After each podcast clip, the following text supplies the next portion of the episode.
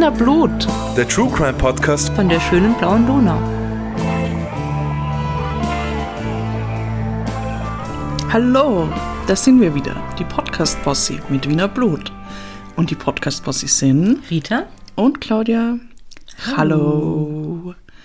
Wir sind wieder da. Ja, es ist Sonntag und wir Mhm. sitzen da mit Kaffee und Fancy Drinks und erzählen euch grausliche Sachen. Und ihr könnt eure Fancy Drinks rausholen und sie Ja. jetzt mit uns trinken. Ähm, Claudia, was hast du uns für heute Schönes gekauft? Ähm, ich war im, oh, ich weiß gar nicht, wie dieser Laden heißt. Das ist auf jeden Fall ein türkischer Laden und da gibt's lustige Getränke. Und ich hab Frutti Extra Honigmelone. Es ist ein Erfrischungsgetränk aus natürlichem Mineralwasser mit Honigmelonengeschmack. Das, das hat mir irgendwie angezogen, aber jetzt habe ich schon einmal kurz dran gerochen, jetzt bin ich nicht mehr so sicher. Huh, naja. Aber es hat eine schöne Farbe. Ja. Sonnengelb. Ich habe gehofft, es schmeckt ein bisschen wie Frukade oder so. Aber oh doch, es ist gut. Ja. Ich meine, es ist sehr süß, aber, aber es, ist, es ist, schmeckt besser, als es riecht. Sagen wir so. Schön. Vielleicht stimmt das ja bei meinem. ich habe, das wird jetzt schwierig, Fitzix, Witzig. Fitzix Energy Drink, Berry. Da steht drauf Speed Up, Rufzeichen. und das ist Taurin- und Koffeinhaltig, so wie ein Energy Drink halt sein soll. Und wurde in Deutschland abgefüllt. Ein Für- türkisches Red Bull. Ein türkisches Red Bull, In aber Deutschland. abgefüllt in Deutschland für die Tokmak KG. Und die Farbe, das hat auch eine Ja, sehr schöne Farbe Farbe. ist schön. Es ist so richtig Berry Pink. Sehr süß, natürlich. Aber tatsächlich ganz, der Geschmack ist gut, also so bärig und es ist nicht super, super prickelnd. Hm. Also, Physics. Physics. Hat das was mit Physics zu tun? fi- ah, Fissix. Ich habe gedacht, Vielleicht. das hat mit Fissi, Fissi sein zu tun. Ah, oder das. Ja. Aber so ja. fissi ist es ja jetzt gar nicht. Auf jeden Fall äh, steht da drauf, eiskalt genießen. Es ist eiskalt, danke dafür, Claudia. Mhm. Und dann kann man das durchaus ganz gut trinken. Ich glaube, wenn es nicht richtig kalt wäre, wäre es eklig. Aber das ist hier bei allen Energy Drinks so. Ach. Hätten wir das Mhm. mal probiert.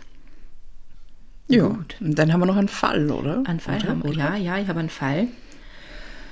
Und äh, bevor ich mit diesem Fall anfange, habe ich mir gedacht, es ist mal wieder Zeit für eine Triggerwarnung. Ja, haben wir schon lange nicht mehr gehabt. Haben, also. ja, wir haben schon lange keine mehr gehabt. Ich habe bei dem Fall lange überlegt, braucht es die wirklich? Es geht halt um grausliche Sachen und äh, hat was mit dem Kind zu tun. Ähm, wird nicht super detailliert und so, also müsst ihr wissen, ob ihr euch das anhören wollt. Aber dann habe ich mir gedacht, ach, besser mit als ohne Triggerwarnung. Ja. Weil wir hatten schon lange keine mehr und die Welt ist nicht unbedingt ein schönerer Ort geworden, seit wir das letzte Mal eine Triggerwarnung hatten. Ja. Also, wenn ihr äh, mit irgendwem über irgendwas reden möchtet, weil es euch gerade nicht so gut geht oder euch was belastet, dann gibt es Anlaufstellen, die wir euch dafür empfehlen würden. Nämlich in Österreich das Kriseninterventionszentrum. Das findet ihr online auf kriseninterventionszentrum.at oder die Telefonseelsorge mit der Website telefonseelsorge.at und der Telefonnummer 142, erreichbar aus ganz Österreich. Und wenn ihr uns aus Deutschland zuhört, dann gibt es da die Telefonseelsorge mit der Website telefonseelsorge.de und der Telefonnummer 0800 111 0111. Und für unsere Zuhörerinnen und Zuhörer aus der Schweiz gibt es unter anderem den Verein Die Dargebotene Hand. Ja. Mir wird die Hand dargeboten. Danke dafür, Claudia. Immer. Und äh, den findet ihr im Netz unter 143.ch und 143 ist die Telefonnummer, die ihr aus der Schweiz anrufen könnt. Genau. Macht's das, wenn ihr reden möchtet. Hätten wir das, hätten wir das an? Okay, also es ist, es ist grauslich und irgendwas mit einem Kind. Nur Es damit ist- wir die genau. Triggerwarnung noch einmal Es ist- es ist- spezifizieren. Es ist Mord, es ist grausig und es ist unter den Opfern auch ein Kind. Oh, so, okay. Aber es wird jetzt nicht super detailliert werden und genau. Aber ich fange mal anders an, nämlich mit einer Frage, Claudia. Du kennst doch bestimmt das Café Zentral. Das Café Zentral, ja. Mhm. Aber das gibt gibt's das noch? Das Café Zentral gibt es noch. Ah, das Café Zentral. Ah, ja, ah, ich habe das ich hab's mit dem Grünsteidl verwechselt kurz. Ja, das ist mir auch schon oft passiert. Ja, na, das Café Zentral kenne ich, ja. Mhm. Da ist manchmal eine Schlange und Leute warten darauf, dass sie rein können und das ist seltsam. Ich glaube, es steht in jedem Reiseführer. Es steht in jedem Reiseführer.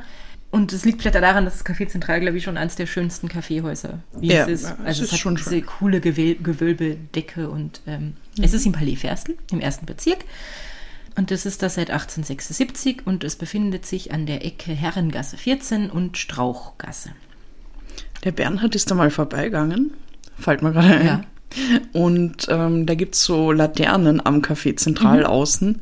Und wo er vorbeigegangen ist, ist eine von diesen Laternen runtergefallen und dem Mann vor ihm auf in den Rücken reingefallen. Ja. Und, Wow. und dann haben sie die Rettung gerufen und so. Also es ist, es ist ihm nichts Schlimmes passiert, aber es war, Ja. es, es, es war nicht cool. Ja, wenn die Laternen auch seit 1876 Ja. durchhängen, dann sollte man die halt warten und so. Und die Aufhängung. Genau. Also ja, geht's lieber auf der anderen Straßenseite. Ja, vielleicht. Und dann einfach schnurstracks bei der Tür rein oder so. Ja. Ähm, es geht aber heute gar nicht um das Café Zentral, weil der Fall, den ich mitgebracht habe, ist viel älter als das Café Zentral ist. Aber es geht um diesen Ort. Die Geschichte von dem Grundstück, auf dem nämlich das Palais Ferstle, in dem das Café Zentral drin äh, ist, die lässt sich bis ins 14. Jahrhundert zurückverfolgen. Zuerst hat es da irgendwie einen, einen Garten gegeben, einen besonderen oder öffentlichen, keine Ahnung. Dann mehrere Gebäude, also nicht nur eins, so wie jetzt das große Palais, ganz viele An- und Umbauten und dann hat es 1683 auch noch einen äh, Stadtbrand gegeben und dadurch hat sich halt dieses Stadtbild äh, von dem ganzen Gebiet immer komplett verändert. Gilt natürlich auch für alle angrenzenden Häuser, also nicht nur für das, was jetzt das Palais Ferstel ist. Und die Herrengasse, in der das ja steht, hat dann nicht immer Herrengasse geheißen. Sie hat nämlich lange Zeit Hochstraße geheißen und Hochstraße steht für Hauptstraße. Und äh, erst ab 17, 1710 Herrengasse. Und 1848 im Zuge der Revolution dann auch kurzzeitig Freiheitsgasse. Ja, das ist schön. Und Freiheitsgasse klingt dafür schöner als Herrengasse, Ja. finde ich. Aber wir begeben uns jetzt noch weiter zurück als den Stadtbrand und äh, die Umbenennung in Herrengasse. Wir begeben uns in die Zeit, wo die Straße noch Hochstraße geheißen hat. Und an die Stelle, äh, die heute die Hausnummer 17 hat. Herrengasse 17. Das ist aber ein Teil vom. Also das Café Zentral ist 14, aber 17 ist ein Teil vom Palais Palais. Ferstel. Genau. Und das Jahr, in dem sich dieser Fall, den ihr heute mitgebracht habt, zugetragen hat, ist das Jahr 1500. 1500. 1500. Genau, 1500. Ganz genau, ja, 1500. Wow. Und ich glaube, damit ist es jetzt wirklich der älteste Fall, Ja. den wir bisher hatten. Und in diesem Jahr soll sich an diesem Ort einer der brutalsten Raubmorde in der Geschichte Wiens zugetragen haben. Jetzt kennen wir das ja schon mit diesen Superlativen, der, der aufsehenerregendste, der spektakulärste, der grauslichste, meistens Fall der Nachkriegszeit. Ähm, aber in dem Fall könnte vielleicht tatsächlich was dran sein, was auch daran liegen mag, dass, wenn man so ein bisschen in so Quellen zur Geschichte Wiens rumstöbert, das eine besonders kriminelle Zeit gewesen zu sein scheint, weil die Stadt ja immer größer wurde und alle Großstädte haben dann ja äh, Menschen angezogen und darunter natürlich auch kriminelle Menschen. Ähm, und das, obwohl die Strafen für Verbrechen damals auch ziemlich grauenhaft waren. Ähm, übrigens gab es damit damals auch noch gar keine Polizei, in dem Sinn, wie wir die jetzt kennen, sondern äh, zuständig für die Verfolgung von Verbrechen war der Stadtrichter und der hatte zur Ergreifung von Kriminellen Büttel. Büttel. Büttel unter sich, genau. Und in dieser Zeit, soweit man das halt irgendwie jetzt noch sagen kann, ähm, soll es wohl nahezu täglich Formen von Totschlag gegeben haben in Wien. Vor allem Raufhandel und Schlägereien mit tödlichem Ausgang, aber auch Mordversuche. Und wenn das Mord am Dienstherrn war, dann galt das als besonders erschwerend. Ähm, die Täter waren tatsächlich meistens Männer, oder zumindest das, was man jetzt noch irgendwie nachverfolgen kann, wurden üblicherweise mit dem Schwert geköpft oder, wenn sie begnadigt worden sind, als Galeerensträflinge verkauft oder zur Zwangsarbeit im Stadtgraben oder zur Schanzarbeit in den Festungen an den Militärgrenzen verbannt. Okay. Genau. Körperverletzungen waren folglich, wenn das jetzt ein Totschlag war, auch super häufig. Die hat man dann nach dem Prinzip Auge um Auge, Zahn um Zahn äh, bestraft. Ja, das ist schlimm. Genau. Dann gab es natürlich noch Religionsprozesse, damals nicht unbedingt Hexenverbrennungen, aber halt äh, wegen Ketzerei. Ketzer sind dann meistens verbrannt worden und Ketzerinnen. Ähm, Diebstähle waren natürlich auch super häufig. Da gab es eine Wertgrenze von 25 Gulden. Wenn der, das, was du geklaut hast, mehr als 25 Gulden wert war, dann äh, wurdest du erhängt. Und wenn es weniger war, dann wurde dir die Hand abgehackt. Ah, oder ja. wenn du Glück hattest, wurdest du nur in den Pranger gestellt oder des Landes verwiesen. Ähm, nicht so super verwunderlich, sowas wie Vergewaltigungen ist äh, kaum angezeigt worden, obwohl es wahrscheinlich dauernd passiert ist. Dafür gab es aber äh, sehr viele Verurteilungen wegen unehelichem Geschlechtsverkehr, hat man damals Hurerei genannt. Und dafür gab es Geld- und Körperstrafen, aber hauptsächlich für die Frauen. Natürlich. ja. Weil, ja. Ja.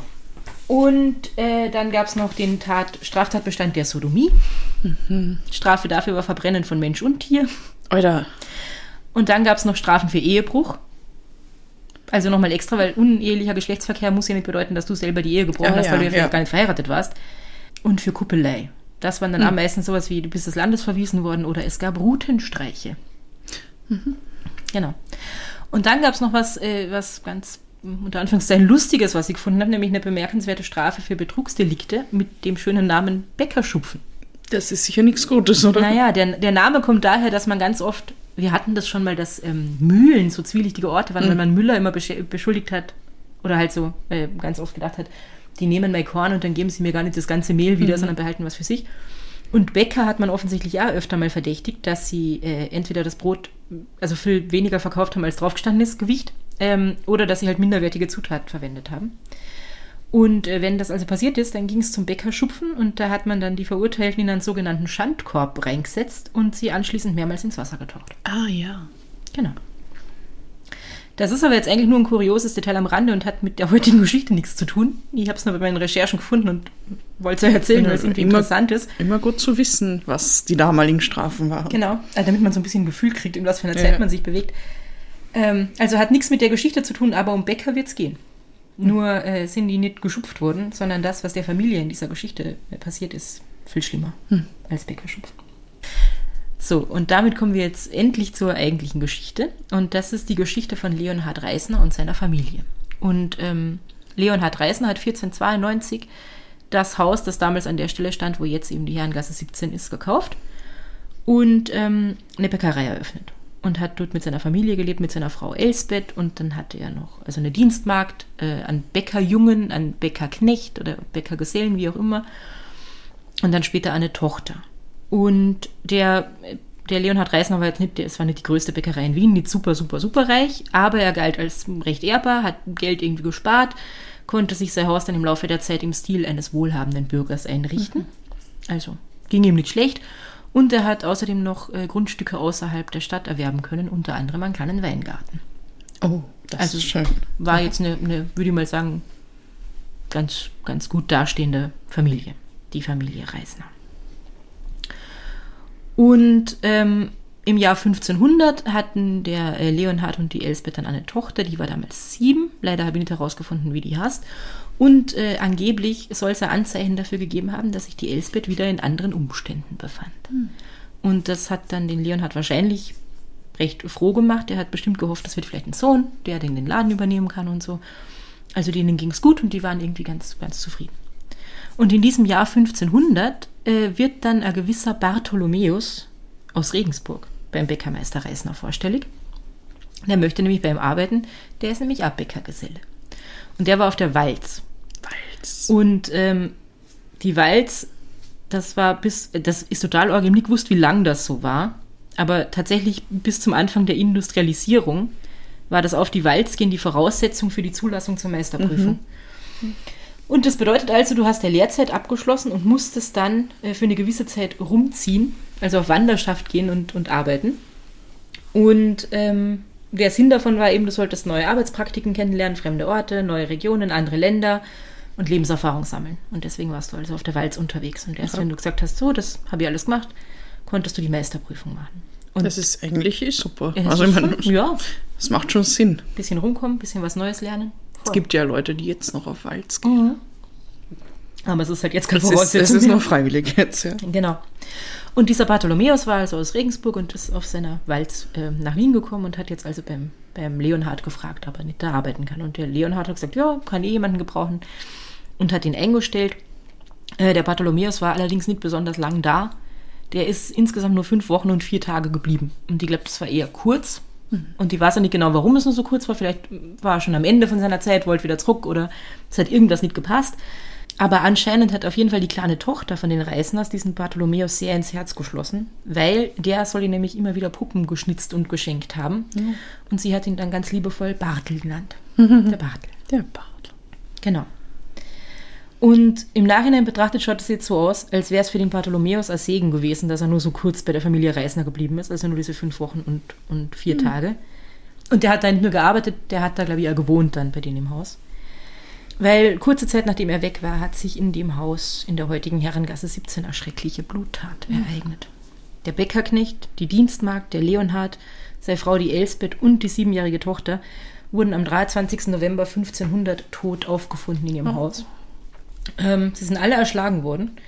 Und der Leonhard anscheinend mit solcher Brutalität, dass die weißen Wände im Haus voller Blut Oh waren. Gott. Genau. Und der Einzige, der da irgendwie mit dem Leben davon gekommen ist, war dieser Bäckerjunge Paul. Ähm, der ist nämlich, der ist nämlich nicht daheim gewesen in dieser Nacht. Und man weiß irgendwie nicht, oder zumindest jetzt kann man es irgendwie nicht mehr sagen, oder habe ich es nicht herausgefunden, warum der nicht im Haus war, aber er war auf jeden Fall irgendwo anders. Und Das ist dann wahrscheinlich so, der, der ist so im Teenageralter oder ja, so. wahrscheinlich. so. Genau, also bevor er Lehrling. Genau, ja. Entweder Lehrling oder sogar noch vorm Lehrling irgendwie. Mhm. Genau. Und der war nicht da. Und jetzt hat sich natürlich die Nachricht von dieser grauslichen Bluttat äh, in der ganzen Stadt ganz schnell verbreitet. Ähm, und der Bartholomäus, der war noch in Wien, hat sich in einer Herberge dort einquartiert, hat das natürlich auch mitbekommen, war total schockiert, äh, hat geweint, gejammert, geklagt, irgendwie, dass, dass der Familie sowas Grausliches passiert ist. Und hat dann äh, schlussendlich auch noch beim Begräbnis die Särge der Familie Reisner mit zu Grabe getragen. Also schaut dann doch so aus, als hätten die sich ganz gut verstanden. Nicht nur, dass die Tochter ein bisschen an ihm hing, sondern als hätte er an der Familie gehangen. Und nach dem Begräbnis ist er dann aber weg aus Wien und ist wieder zurück nach Regensburg. Und in der Zwischenzeit ist man jetzt natürlich in Wien in hellem Aufruhr gewesen. Es gab ja damals noch Stadttürme und auf diesen Stadttürmen Ausrufer, die irgendwie wichtige Nachrichten verkündet haben. Und die haben unter anderem die Belohnung verkündet, die jetzt für die Auslieferung des Täters oder der Täter festgesetzt worden ist. Man wollte also dringend wissen, wer da sowas Grausliches getan hat. Und jetzt hat man zunächst einmal diesen Bäckerjungen Paul verdächtigt, weil man gesagt hat, naja, schon seltsam, warum war der nicht daheim und ist der Einzige, der da davon gekommen ist. Und äh, hat den eingesperrt tatsächlich und, und verhört. Aber äh, der wurde dann wieder entlassen, weil man ihm irgendwie, also weil sich herausgestellt hat, dass das nicht gewesen sein kann. Ah, da habe ich leider nicht herausgefunden, warum. Also hatte der irgendwie ein schlaues Alibi oder was auch immer. Auf jeden Fall hat man diesen Paul recht schnell wieder aus dem Gefängnis entlassen und er soll sogar, weil man findet ganz detaillierte Aufstellungen, wie viel die Stadt äh, für dieses ganze Zeug äh, ausgegeben hat, also für die für die Ermittlungen, dann für die für die Festsetzung und Bestrafung und und äh, keine Ahnung, das findet man alles. Und was sie dafür hergenommen haben, sie haben zum Beispiel den Weingarten verkauft, das hat so und so viel gebracht, davon haben sie so und so viel bezahlen müssen. Für, also das ist ganz seltsam, dass man diese ganzen Zahlen noch findet. Also sie haben den Weingarten der Familie verkauft, Genau. um die Ermittlungen zu finanzieren. Unter anderem. Aha, okay. Und weil man eben diese ganzen detaillierten Aufstellungen findet, wie viele Gulden dieses und jenes, äh, findet man eben auch, dass der äh, Paul dafür, dass er im Gefängnis war, aber gar nicht der Täter, eine Entschädigung bekommen hat. okay. Was ich für damalige Zeiten ja. hätte nicht erwartet irgendwie. Das klingt jetzt gar nicht nach der Zeit Na. von dem, was du vorher so erzählt hast. genau. Aber es war anscheinend so und äh, gut für den Paul. Ja. Also in Wien sucht man jetzt weiter, weil der Paul ist das nicht. In der Zwischenzeit ist also der Bartholomäus wieder in, in äh, Regensburg bei seinem Vater. Und dem Vater fällt auf, dass der Sohn mit viel Geld heimgekommen ist. Mehr Geld, als man haben sollte, wenn man als Bäckergeselle irgendwie auf der Walz ist. Oh, Und no. der Bartholomäus, der aber sehr gern gespielt hat, äh, hat seinem Vater dann erzählt, ja, voll super, ich habe im Glücksspiel gewonnen und das ist, was ich mitgebracht habe. Und das äh, kommt dir jetzt vielleicht ein bisschen verdächtig vor, Claudia. Ja, bisher. Mhm. Und das war für die Menschen damals verdächtig. Also die haben sich dann irgendwann gedacht, so ja, wenn es der Paul nicht war, ist schon komisch, dass dieser Bartholomäus so kurz vorher äh, aufgehört hatte zu arbeiten. Und äh, während der jetzt also wieder in Regensburg war, ist er in Wien zum Hauptverdächtigen erklärt worden. Und weil irgendwie dieses, diese ganze Tat so aufsehenerregend war und, und grauslich, hat sich sogar der Kaiser Maximilian dafür eingesetzt, persönlich, dass man äh, diesen Bartholomäus doch in Regensburg suchen und ausliefern soll und wieder nach Wien bringen. Und es sind dann mehrere Männer nach Regensburg entsandt worden, mit dabei auch der Paul, der Bäckerjunge, weil der kannte den ja und Ja. hat den identifizieren können. Und äh, der Bartholomäus ist dann wirklich am 2. Jänner 1501, also ein bisschen über einen Monat nachdem das passiert ist schon, mit einem Schiff auf der Donau von Regensburg zum Verhören nach Wien gebracht worden.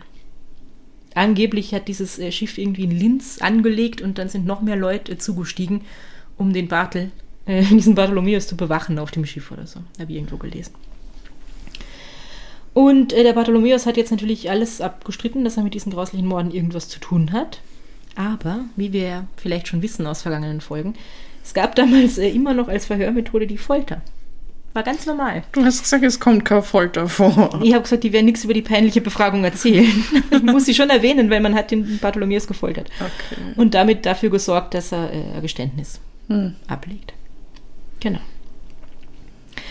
Der Bartholomäus sagte nämlich, ja, er war ja diese fünf Wochen irgendwie äh, in seiner Lehrzeit, oder eigentlich ist es ja nicht mehr die Lehrzeit, weil er war ja Zeit- schon Geselle. Walz- Zeit. Walzzeit, genau. Bei der Familie und da hat er ja, weil er dort gewohnt hat, genug Gelegenheit gehabt, die Gewohnheiten kennenzulernen. Und zu diesen Gewohnheiten gehörte auch, dass Silbermünzen in einer Kassette äh, gekommen sind und diese Kassette wurde hinter dem Ofen aufbewahrt. Und äh, nachdem er äh, ausgezogen ist und niemand dort gearbeitet hat, hat der Bartholomäus trotzdem immer wieder an diese Kassette mit den Silbermünzen denken müssen. Und deswegen hat er sich in der Nacht vom 22. auf den 23. November in das Bäckerhaus geschlichen. Irgendeiner Quelle habe ich gelesen, äh, durchs Dachfenster irgendwie oben rein und sich dann angeblich unter der Treppe versteckt oder so. Ähm, angeblich, also er hat eh selber gesagt, er hat irgendwie gern gespielt, er war viel in den Schenken Wiens unterwegs, das heißt, er hat sich auch schon vorher öfter mal äh, nachts rein und raus ins Haus, also geschlichen. Nimm an, er durfte das, aber er musste halt leise sein, damit er niemanden aufweckt oder so. Ja. Also er, er hat Schleichwege gek- gekannt und er war äh, nicht das erste Mal in diesem Haus irgendwie im Dunkeln unterwegs und so. Ähm, und geht also dort rein mit am Beil. So wie ungefähr in jeder Folge. Wie so das Gefühl, die, die, wo ich dafür recherchiere. Beile sind echt weit verbreitet gewesen Ja. früher. Ähm, und hat als erstes dem schlafenden Bäckergesellen, der, glaube ich, direkt unterm Dach in der Kammer irgendwie sein, sein, äh, sein Zimmer hatte, den Schädel eingeschlagen. Dann ist er die Treppe runtergeschlichen, ähm, hat gehört, wie im ersten Stock irgendwie der Meister Leonhard aufwacht. Ist dann in den, der ist in den Flur rausgegangen, um halt nachzuschauen, was da los ist in seinem Haus. Und dann hat er den irgendwie niedergeschlagen. Und wie wir ja schon gehört haben, ziemlich brutal, weil Blut an der Wand und so. Dann ist er die, die Elsbeth irgendwie aufgewacht, also die Frau vom Leonhard, Er wollte natürlich auch schauen, was da, was da los ist. Ähm, der hatte das Gesicht zertrümmert. Dann ist er die Stiegen weiter abgegangen, um eben in die Backstube zum Ofen, wo er diese Silberkassette äh, gewusst hat, dass diese Silbermünzenkassette da irgendwie rumsteht.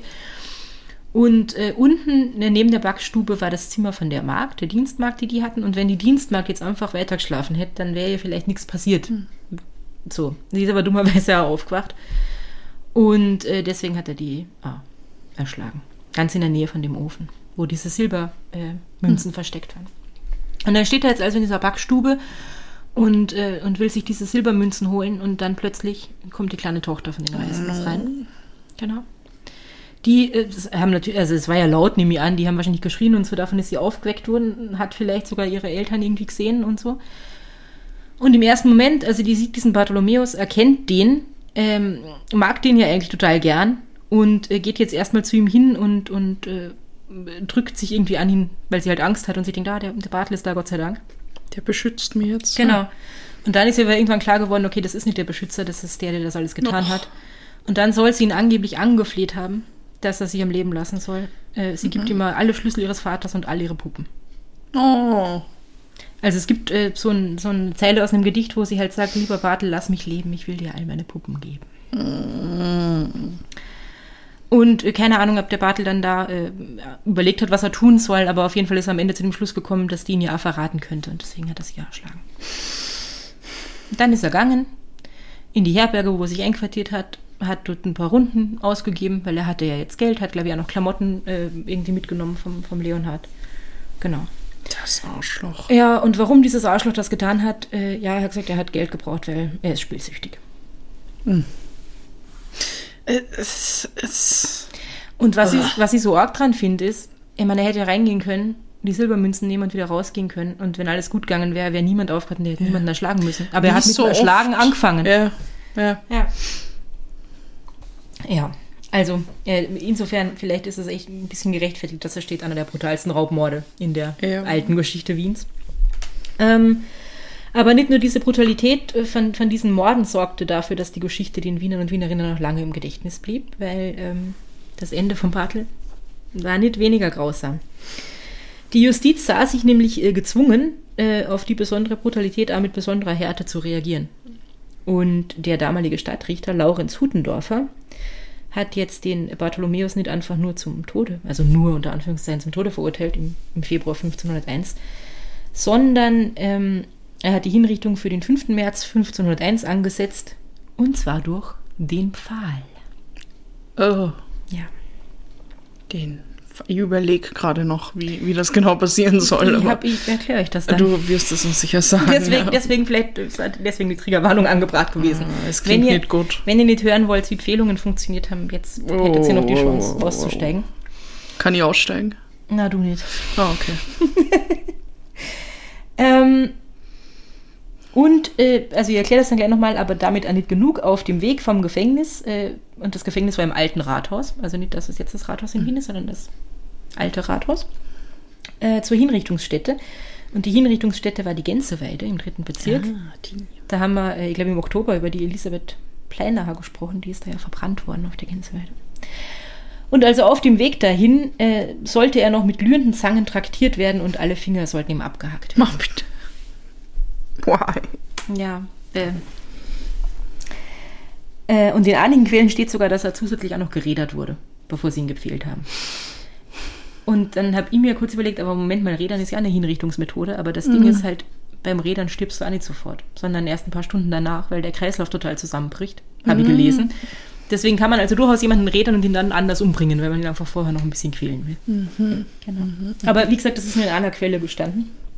Ähm, und jetzt ist es aber so, die Folter war ja zu dieser Zeit nicht, nicht so ungewöhnlich, war ja noch total erlaubt als Verhörmethode, aber ähm, Fehlen war eigentlich überhaupt nicht mehr gebräuchlich. Also im Mittelalter äh, war das in, in Europa weit verbreitet, aber jetzt ist halt 1501, das ist eigentlich schon der Beginn der Neuzeit. Äh, das heißt, es ist schon sehr lang niemand mehr gepfählt worden. Und übrigens hatte das Fehlen den schönen Beinamen Reiten auf dem einbeinigen Pferd. Ja, jetzt kann ich mir schon mehr darunter vorstellen. Ja. Und weil das nicht mehr gebräuchlich war, äh, war nicht nur die Bevölkerung total so, ah, müssen wir uns anschauen, es wird wieder jemand gepfählt, sondern der Henker war überhaupt nicht darauf vorbereitet und hat eigentlich auch gar nicht so genau gewusst, was er da tut. Der hat, glaube ich, noch nie vorher jemanden gepfählt. Die Technik schaut im Wesentlichen so aus. Äh, man nimmt einen mehr oder weniger zugespitzten Holzpflock, reibt ihn mit Fett ein. Oh. Der oder die Verurteilte muss sich hinlegen oder hinknien und der Pflock kommt in den Körper. Dann wird der Pflock aufgerichtet und äh, das Opfer nach unten gezogen, damit es sich aufspießt sozusagen. Und dann kann man sich überlegen, wie viel will man das nach unten drücken oder überlässt man das einfach der Schwerkraft, dass sich das reinbohrt. Und dann sollte dieser Pfahl im, im Idealfall, sei jetzt wieder unter Anführungszeichen, ähm, der sollte das Herz durchbohren und im Bereich der linken Schulter wieder rauskommen. Genau. Das war aber nicht so beim Bartholomäus. Mach bitte. Weil, äh, wie gesagt, der Henker wusste ja nicht so gut, wie, wie Pfählen funktioniert. Äh, und deswegen hat er zwei Versuche gebraucht, bis das Holz überhaupt äh, durch den Körper durchgegangen ist. Und es soll äh, an die fünf Stunden gedauert haben, bis der Bartholomäus Oh, gestorben ist. Und ähm, angeblich, das steht da in einer von den Quellen, war dann da noch sehr reuig, hat irgendwie alles bereut, äh, ist äh, angeblich ja auf dem Weg vom Gefängnis zur Hinrichtungsstätte von seinem Bruder begleitet worden, der Mönch war und soll halt mit ihm noch gebetet haben und irgendwie so. Okay, aber wir sind sicher, dass das war, ja. Ja, er hat's, Immerhin. Ja, also er, meine, er hat es ja gestanden, aber Naja, er unter Folter. gestanden. Ja. Das Gute vielleicht, das war die letzte Hinrichtung dieser Art in Wien. Es ist danach niemand mehr gepfählt worden. Das Haus, in dem die Familie Reisner gelebt hat, äh, hat kurze Zeit später ein anderer Bäckermeister gekauft. Es war also dann wieder eine Bäckerei. Und das ist ja bis 1670er Bäckerei geblieben. Äh, danach kam es dann zu umfangreichen Umbauarbeiten, bis es halt dann irgendwann jetzt das Palais Ferstel geworden ist. Aber bis 1670 äh, ist tatsächlich ein Schild an diesem Haus gewesen, auf dem stand zu den fünf Morden. Oh, wie nett. Ja, möchte man nicht gerne Kuchen kaufen bei den fünf Morden. Und einige Jahre danach, also nachdem diese Morde passiert sind, hat der Nürnberger Meistersinger Kunz Haas. Ich habe von dem vorher noch nie was gehört, aber Meistersinger sind ja so Leute, die Gedichte über alles Mögliche geschrieben haben.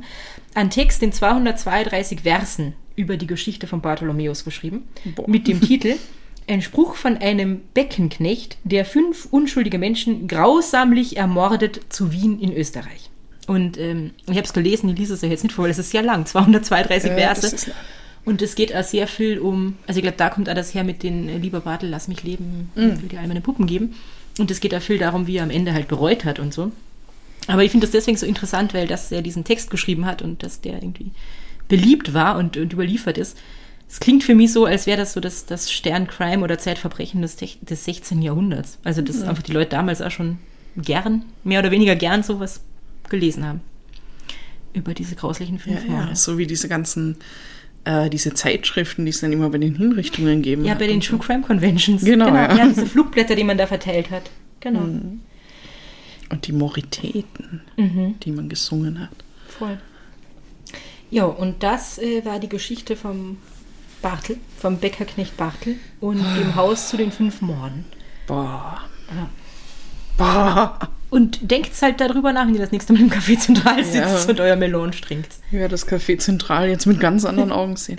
Vielleicht da, wo die Laterne runtergefallen ist, das war bestimmt der Bartel. Ja, der rumspukt. Ja. Ja, oder der Leonhard. Ja. Oder seine kleine Tochter.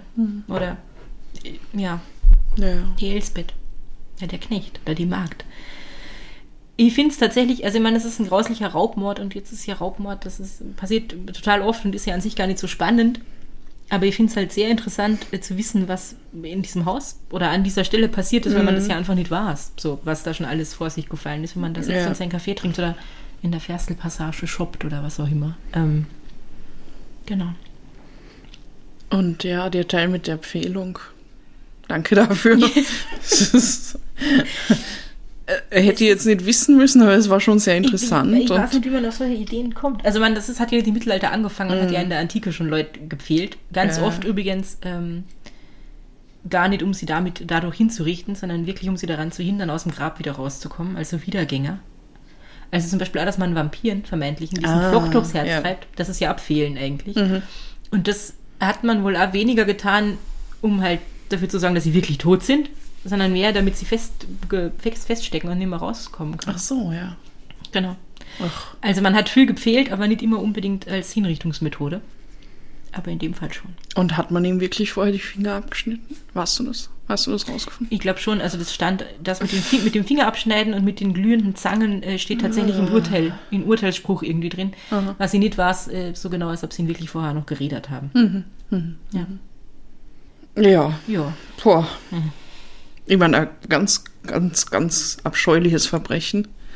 Also vor allem da, ich kann mir das so vorstellen, wie, wie er da in, in, in der Kammer steht vor dem Ofen und dann kommt dieses kleine Mädchen und, und dann denkt sie, ah, der Bartel, der, der hilft mir und, und ach, schrecklich. Und dass sie ihm dann sagt, du kannst alle meine Puppen haben. Also, Ja. wenn das wirklich so war. Und, und alle Schlüssel vom Papa und so. Grauenvoll. Ganz, ganz schlimm. Ja, das ist richtig grausig. Aber, aber dann, oh, diese Folter und, Und oh, es ist, es halt- ist, es ist alles sehr grauslich. Also warum ich am Anfang so lange darüber geredet habe, wie viel äh, Mord und Totschlag es sozusagen irgendwie gab und was alles für Strafen und so.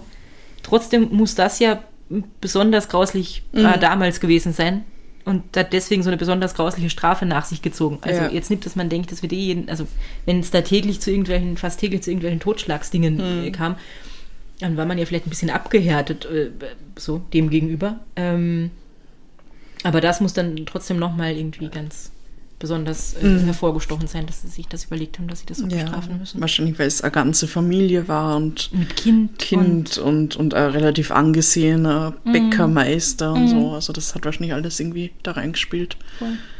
Und halt dann auch noch besonders, beson also dass er besonders aggressiv vorgegangen ist anscheinend. Und Und, ja, also er hat da, glaube ich, ja. zimperlich zugeschlagen. Und dann vielleicht auch noch so dieses, dass er mitgetrauert hat und die Särge getragen. hat. ja, what the ja- fuck, genau. Und also, das habe ich schon wieder verdrängt. was, sie- was sie wirklich ja überhaupt Das packt, ist, ich meine, wenn man irgendwo einbricht und man hat eine Waffe mit, also es ist ja nicht cool einzubrechen und zu klauen. Hm. Man sollte ja keine Waffe mit haben. Aber es macht ja irgendwie Sinn, dass man die mit hat für den Fall, dass dann jemand erwischt. Hm. Aber er hat es ja gar nicht probiert. Er hat ja mit dem Erschlagen gestartet, bevor er überhaupt dorthin gekommen ist, wo er, wo er hin wollte. Und das ist ein bisschen wie in meinem letzten Fall, falls ihr euch daran erinnert, wo die ja irgendwie schon beim Pläne schmieden irgendwie gesagt haben, naja, äh, schlagen wir halt jemanden und rauben ihn aus. Also wir gehen Ja. einfach schon mit dem Beil gucken, wo wir irgendwie einbrechen könnten. So. Das ist schon ziemlich arg. Ja, ja. Und ich meine, auch- also jetzt abgesehen davon, dass es, dass es grauenhaft ist Mhm. und, und, und, und schrecklich, ist es halt auch ziemlich dumm am Ende des Tages, weil Ja. Ich meine, wen werden sie denn verdächtigen? Den, gut, den, den Paul, der Mhm. halt nicht da war, aber und dann als nächstes ihn. Ja, voll. Aber wenn er, also offensichtlich äh, war es ja leicht, wieder nach, oder nicht besonders schwer, wieder nach Regensburg zu kommen und da ist ja erstmal auch nicht nach ihm gesucht worden. Es gab ja kein, kein, kein Ja. Polizeiwesen in dem Sinn und so, ja. Ähm, hätte er nur unter Anführungszeichen geklaut und wäre nach Regensburg gegangen, wer weiß, ob man ihn jemals irgendwie dafür belangt hätte, aber wenn, wenn es offensichtlich oder sehr wahrscheinlich gewesen wäre, dass, dass er das war. Nee, es war nicht schlau. Hm, Quellen. Ich sag was über die Quellen. Ja. Wikipedia, natürlich. Dann äh, das Geschichte-Wiki der Stadt Wien. Da steht äh, super viel über, also über das Palais Ferstel und was dazwischen alles tut war und, und eben über dieses, dass dieses Haus wirklich zu den fünf Morden äh, passen hat. Dann das Buch Dunkles Wien, Orte des Schreckens und Verbrechens von Josef Buchal und Johannes Sachslehner. Und Dann der Artikel von Werner Sabitzer, wie könnte es anders sein? Ah, ja. Aber diesmal im äh, Magazin Weco Online. Ähm, dann das Buch Hexenmörder Henker von Anna Ehrlich, das hatten wir eh schon öfter. Äh, Wien im Mittelalter, Zeitzeugnisse und Analysen von Ferdinand Opil und Peter Cendis. Ähm, ich glaube, da stand es da drin genau, wie viel sie eingenommen und ausgegeben haben, also die Stadt. Dunkle Geschichten aus dem alten Österreich von Barbara Wolflingseder und äh, ein Blog, nämlich dunkelland.blogspot.com. Ja. Ja. ja, danke vielmals. Es war wieder super Ich spannend. hoffe, ihr habt jetzt nicht alle Albträume. Aber zumindest, also bei uns ist es Aprilwetter mit so ein bisschen Regen und ein bisschen Sonne und noch hell. Da kann man sowas, finde ich, eher verkraften. Irgendwie. Ja. Ja. Jetzt muss ich da hin, jetzt muss ich mir das nochmal vor Augen führen. Mhm, ich Also nicht jetzt sofort, aber aber bald. Ich demnächst. möchte jetzt auch wieder mal hin. Es hat einmal eine Kommissar Rex-Folge gegeben, die hat im Palais Ferstel gespielt am Ende. Kennst du die? Bestimmt, weil ich habe bestimmt alle gesehen, aber ich kann mich jetzt gerade nicht mehr so gut dran erinnern. Das ist total bescheuert, weil da gibt's anscheinend in diesem Palais, also da kann man ja so reingehen, da ist ja so eine Passage Genau. irgendwie. Und ähm, da steht der Getränkeautomat. Und in der, ja. War das das, wo jemand die, die äh, Gift die, reingetan ja, genau, hat? in, Ja, in, ja. Mhm. Die, in die Dosen rein. Und, und dann ist das so ein kleines Kind und es holt gerade ein Getränk raus aus dem Automaten und dann kommt, und dann kommt der Rex angelaufen und, und wirft ihm noch das Getränk aus der Hand irgendwie und springt ihn an und so. Mhm. Und Im letzten kommt Der Moment. Richie Moser. Ja, ja, ja, Ach, Kommissar Rex. toll. Schreibt uns mal, ob ihr äh, schon mal von dem Haus zu den fünf Morden gehört habt oder ob ihr diese Kommissar Rex-Folge. L- Legendär. Legen- War das legendär? ähm, und wenn ihr uns das schreiben wollt, dann gibt es verschiedene Wege, auf denen ihr das tun könnt. Mhm. Und zwar haben wir Kanäle auf dem Social Media, mhm. auf Instagram. Ja, äh, Podcast Possi Vienna. Ja, genau. Achso, das war's eigentlich, gell? Na, wir haben noch eine Website. Ja, na, aber das ist kein Social Media. Egal. Egal. Website, Digital. Digital. ähm, podcastpossivienna.at. Und dann haben wir noch das Possiphone. Possiphone. Da könnt ihr WhatsApp, Signal, Telegram und SMS hinschicken. Fotos, Videos, Sprachnachrichten, Textnachrichten. Äh, ihr könnt es nicht anrufen, weil, also ihr könnt es schon, aber es wird niemand drangehen, bitte tut es nicht. ähm, aber schreiben könnt ihr und zwar an diese Nummer 0043 für Österreich 677 6346 6263. Wir freuen uns über alle eure Ja, Nachrichten. ich werde die Osterfeiertage mal nutzen, um wieder mal das Possiphone anzuschauen und Dinge zu beantworten. Ja, super. Guckt da, äh, wenn ihr das hört, sind ja die Osterfeiertage schon fast wieder vorbei. Das heißt, ihr habt da wahrscheinlich schon eine ja. Antwort bekommen. Versprich Ihnen nichts. Wahrscheinlich. Ja. ja, dann war's das für heute. Mhm. Nächstes Mal gibt's wahrscheinlich was, was nicht so lang her ist.